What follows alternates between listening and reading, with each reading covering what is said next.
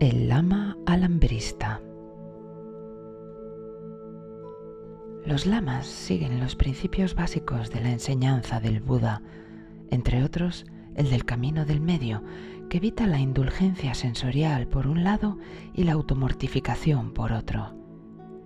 Y un lama estaba impartiendo enseñanza a uno de sus discípulos y le estaba recordando los factores iluminadores, tales como la atención, la energía, el sosiego y otros. El discípulo le atendía con atención y provecho, pero cuando el lama comenzó a extenderse a propósito del importantísimo factor iluminador que es la ecuanimidad, el joven no terminaba de comprender en qué estribaba realmente esta cualidad. Sí, estabilidad de ánimo, firmeza de mente, armonía, pero no acababa de comprender exactamente lo que representaba la ecuanimidad. Se excusó. Venerable Lama, perdona mi ofuscación, pero así como entiendo muy bien el provecho y alcance de los otros factores de iluminación, no termino de comprender qué es y representa exactamente la ecuanimidad. Entonces el lama no contestó se limitó a tender un alambre entre dos árboles. Ante la sorpresa del discípulo, se remangó la túnica azafranada y se encaramó al cable con la misma soltura que un pájaro se coloca en la rama de un árbol. ¿Qué pretendía el lama? El discípulo temió que se cayese y se lastimara de veras. Iba a prevenirle, pero el lama se adelantó para decir, Ahora observa con mucha atención no dejes de observar.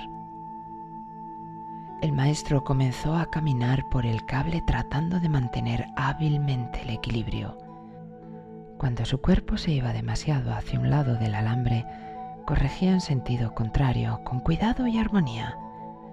Si su cuerpo se iba hacia el otro lado, volvía a rectificar con precisión. Así evitaba precipitarse hacia uno u otro lado esforzándose lúcidamente por mantener el equilibrio, rectificando sabiamente cuando era necesario, el maestro, ante la creciente perplejidad del discípulo, fue y vino por el alambre. Después dio un salto y se colocó firmemente sobre la tierra. Preguntó, ¿Has logrado comprender? Perfectamente, querido maestro repuso satisfecho el discípulo. Has tratado hábilmente de mantener en todo momento el equilibrio, con mente firme, evitando caer a uno u otro lado. Ahora entiendo lo que es la ecuanimidad y su gran valor.